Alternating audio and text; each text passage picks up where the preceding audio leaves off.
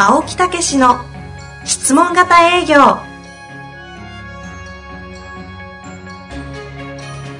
営業それは商売の原点。トヨタ大阪ガス生協などの営業マンも実践。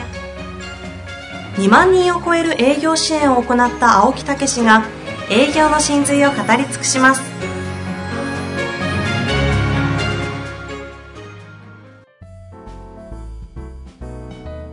こんにちは遠藤和樹です。青木武の質問型営業。青木先生本日もよろしくお願いいたします。はいよろしくお願いいたします。さあ今日も質問来ておりますが、質問に参りたいと思います、はい、この方多分営業の現場の方なんだろうなという方からご質問来ております、いきますよ。トークスクリプトをきちんと作りましたが、はい、トークスクリプト通りに回答が返ってこないため、はい、逆に焦ってしまいます、うんトークスクリプトの重要性が体感できません。はい、どうかアドバイスをお願いいたします。はい、まあ、特にアプローチで欲求を引き出していくっていうね。えー、という時にあの非常に重要なのがトークスクリプトですね。はい、先生。はい。今、さらっとおっしゃいましたけども、はい、まさにその質問をしようと思ってまして、えー、トークスクリプト営業の、質問型営業のプロセスの中において、えー、どこで必要かと、えー、スクリプトだからプレゼンかなとか、はいはい、思ったりしがちかなと思うんですけど、ああ、もう絶対にアプローチです。アプローチ、ええ。アプローチで欲求が引き出せたらいいプレゼンになるでしょ。はいはい、ね、いいプレゼンができたらクロージングって楽に進むんですよ。そうですね。それが質問、ということは、全般にトークスクリプトそれあった方がいいですけど、一番重要なのはやっぱアプローチですね。うん。ねでも初めて会ってスタートした時そうそうそうそうスクリプトまずこう自社の紹介をすることと、はい、それから人間関係を結ぶこととそして相手の本当の欲求を探り当てていく、引き出していくこととね、うんうん、アプローチも3段階ありますけど、はい、その中でのトークスクリプトがいりますよね。で、特にその、ね、その、お客様の、その自分のところの分野の欲求ニーズを引き出すと、いうことになると、業界とか、はい、その仕事におけるトークスクリプトっていうのは、うん、それはそれぞれ変わってくるわけですよ、多少ね。ええ。人間関係を結ぶとかいうのは、まあ、割と同じとこですけど、ね、汎用的なものが、そうそうそうそう。特に自分のところの分野についてはやっぱりそういうのがいるんですよね。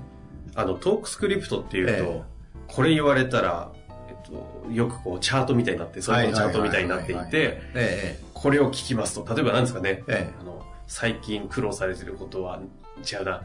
なんかイエスノーになっていて、そうそう。最近まあその分野で。これまでに物件を見に行ったことが、あの、違う、この一週間なりましたか？はいはい、はい、イエス、ノーで、イエスだったらこれを聞く、ノーだったらこれを聞くみたいになってて、ええ。ー、もうなんかどこ、どこ行っていいかわかんないみたいになるような、ええ。ー、こういう印象があるんですけど、えー、そういうことじゃないんですか？うん、だからそこがですね、ええー、実はですね、現状をまず調べて、その分野の現状を聞いて欲求を聞く。そしてそれについて何か手立てを打っているかという解決策を聞く。現状欲求解決策のためのトークスクリプトなんですよ。うん。ええ今私が言ったのはなんかちょっとニュアンス違いましたよね。こうなんかこう、誘導するための。まあだから最近言ったことあるんですかっていうのは現状です。はい、うん、うん、それを聞くためのトークス、えー、それを聞くためのトークですよね。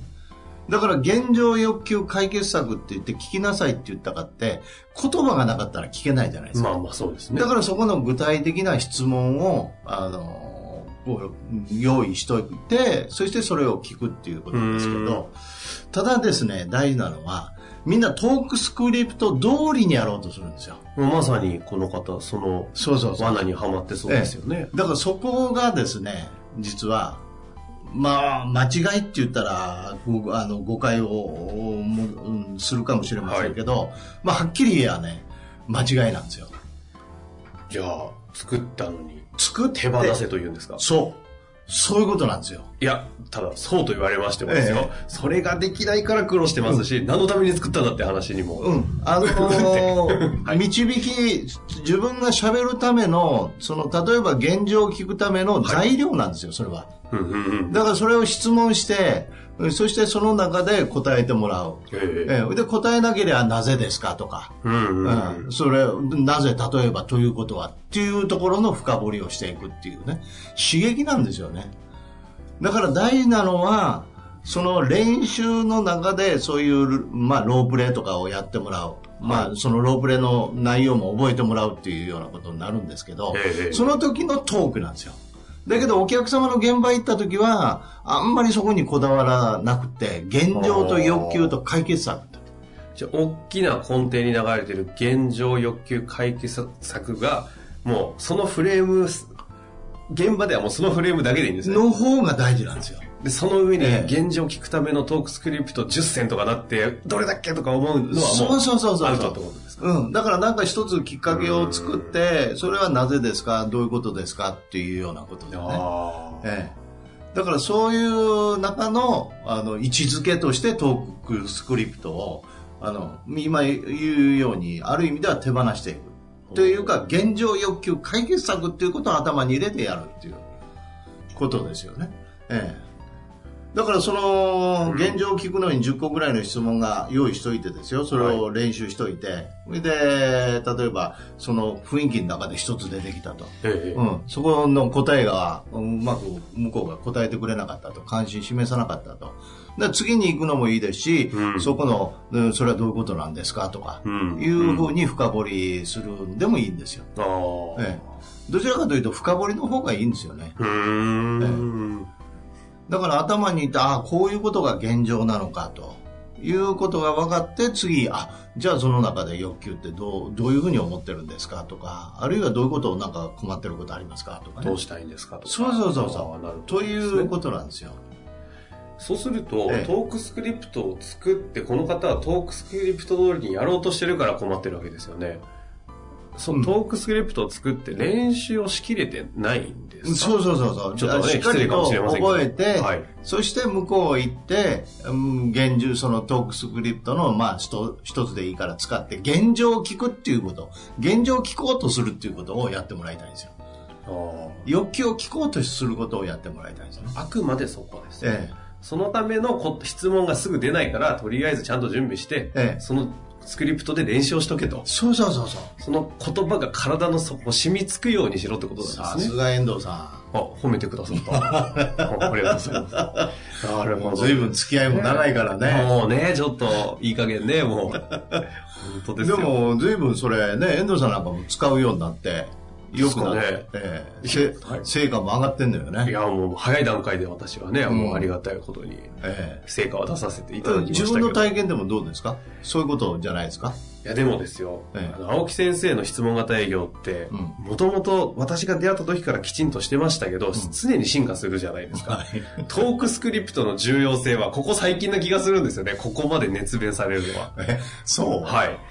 いや、絶対そうだと思います。過去見てもトークスクリプトって出てなかったんじゃないかな。あ、そうなんだね。はい。なので、だから今はね、一人ロープレっていうのをものすごい推薦してるんです今ちょっと勢い余ってマイブームの話してませんか？いやいや、違う違う。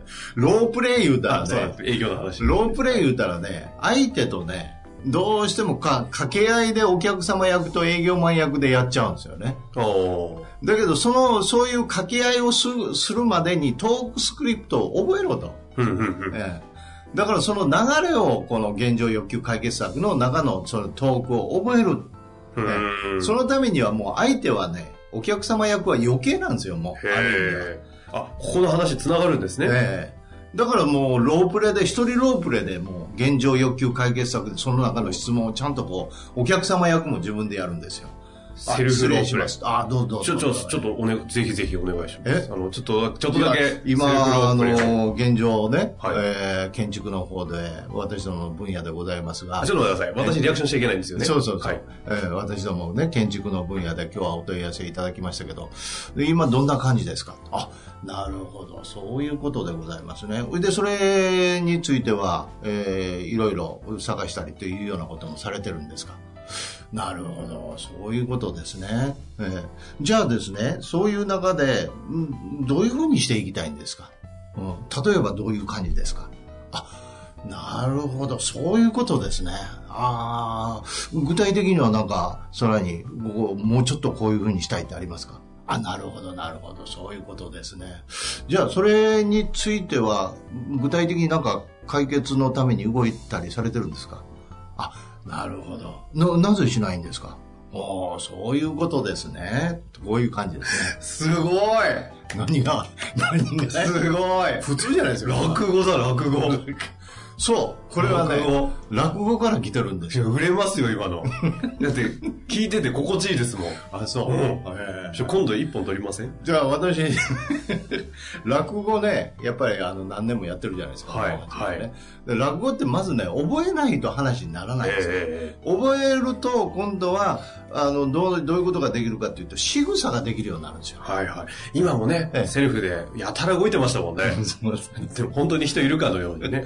そうそう。だから覚えた中で仕草ができる。つまり感情移入ができて、うん、その気持ちが入るから手や、手やこう表情がこう動いてくるわけですね。はい、ええ、そういうことになると引きつけられるわけですよ、お客さんは。ええそれで余裕がありますから覚えてるし、えー、そうすると相手もよく見れるんです。観察もできるんですよ。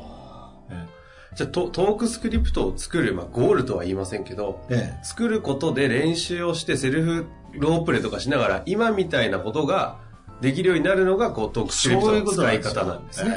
さすが遠藤さん。いやもうこの方はもうブレイクスルーするんじゃないですか。そうそうそう。だから実はと原理原則を知ってトークスクリプトを作って、はい、練習をしてスムーズに出てくる。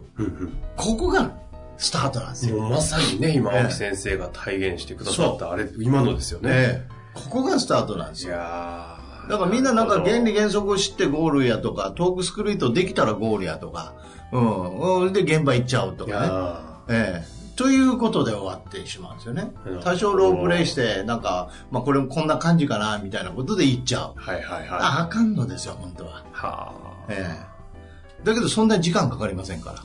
今ぐらいでできるのに。ええ。もうだから今も研修はもう一人ロープレばっかりですよ。へえ、そうなんです、一人ロープレテストみたいなね。ああ、前でみんなが聞いてて、一人ロープレで前でやらせる。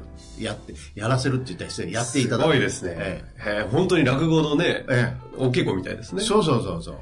えぜひちょっと一度本気で、セルフロープレの、ちょっと収録、まあ、5分でも何分でもいいんで、ちょっとやりましょうよ。あれ、すごいいい音声だと思いますよ。あ、そうですかはい。今すごい聞いてて気持ちよ取り方とか、はい、あ雰囲気とかね。うん、えー、じゃあまあ、それね、次回ね。次回まあまあ、どっかのタイミングでやりましょうかね。そうですね。はい。うんというわけで、ええ、貴重なお話、青先生、本日もありがとうございました。お分かりいただきましたですね。あの、今日言ったことね。いや、もちろん分かったと思いますよ。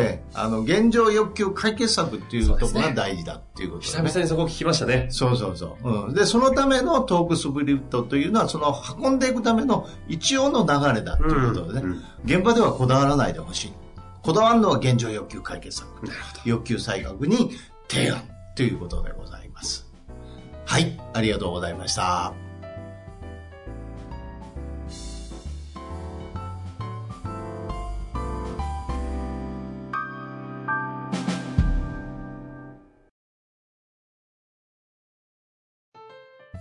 本日の番組はいかがでしたか？番組では青木武氏への質問を受け付けております。ウェブ検索で質問型営業と入力し、検索結果に出てくるオフィシャルウェブサイトにアクセス。その中のポッドキャストのバナーから質問フォームにご入力ください。たくさんのご応募お待ちしております。